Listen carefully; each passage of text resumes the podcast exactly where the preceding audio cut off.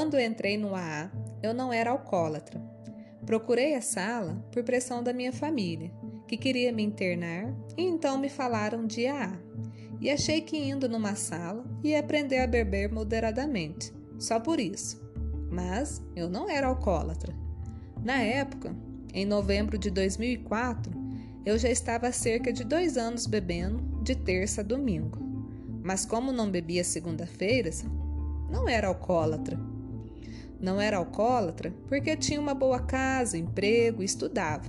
Por isso, achava normal eu ficar bêbada em todas as festas de famílias e em outros momentos felizes, porque tinha que comemorar, mas eu não era alcoólatra.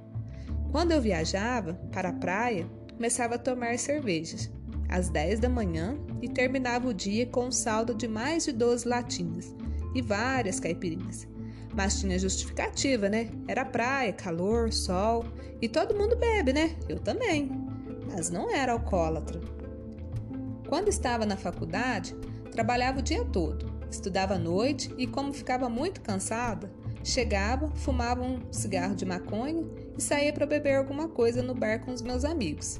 Repetia um ano, mas tinha as amizades, tinha que beber, mas eu não era alcoólatra.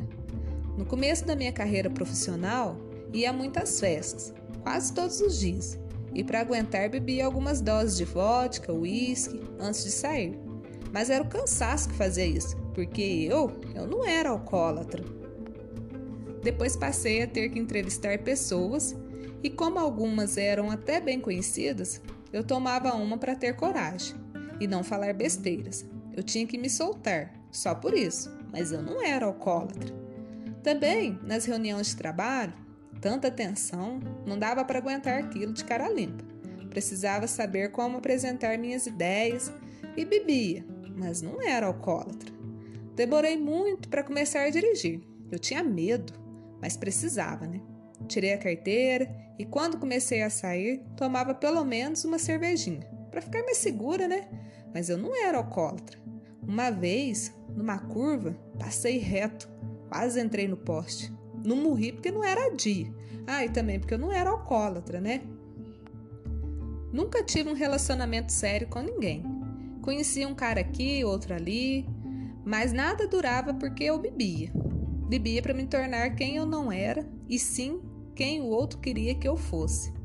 Bebia para ser aceita, apaixonante, engraçada e interessante mas não porque eu era alcoólatra. Eu, alcoólatra? Ah, imagina que brincadeira sem graça. Alcoólatra. Alcoólatra. Que palavra mais feia é essa? Para falar assim desse jeito, ainda mais para mim, que nem era alcoólatra. Alcoólatras eram aquelas pessoas que eu via caindo pela rua, ou dividindo a garrafa PET com a pinga numa praça qualquer. Eu não. Não era como aqueles bêbados que ficam o dia inteiro dentro de um bar e arrumam briga. Ou como aquele povo que é até internado por causa de pinga. Ele sim era alcoólatra, mas eu não. Definitivamente, pouquinho só, achava que parecia. Que pararia quando eu quisesse, ponto. Mas eu não era alcoólatra. Pois é, mas não é que eu virei alcoólatra? Quando eu conheci o AA, foi a melhor coisa que eu poderia ter acontecido na minha vida. Virei alcoólatra e descobri que eu tenho uma doença, que é física, mental, emocional e espiritual, incurável, progressiva e fatal. Virei alcoólatra e deixei de ser bêbada, cachaceira, mau caráter, sem vergonha, fraca, vagabunda, doidona, louca, irresponsável, excêntrica, exagerada, maluca, enfim, Deixei de ser todos os personagens que haviam criado para mim e que acreditavam ou fingiam acreditar, né?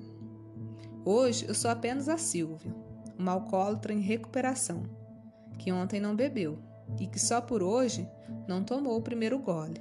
Hoje eu sou a Silvia, uma pessoa que está muito longe da perfeição, que ainda tem um longo caminho de reconstrução, mas o mais importante é que eu sou uma mulher em paz comigo e com os outros. E mesmo com os problemas e dificuldades que todo mundo tem, consigo ser feliz. Obrigada a todos e 24 horas de serena sobriedade. Silva, Tucuruvi, São Paulo. Revista Vivência, número 102, julho, agosto de 2006.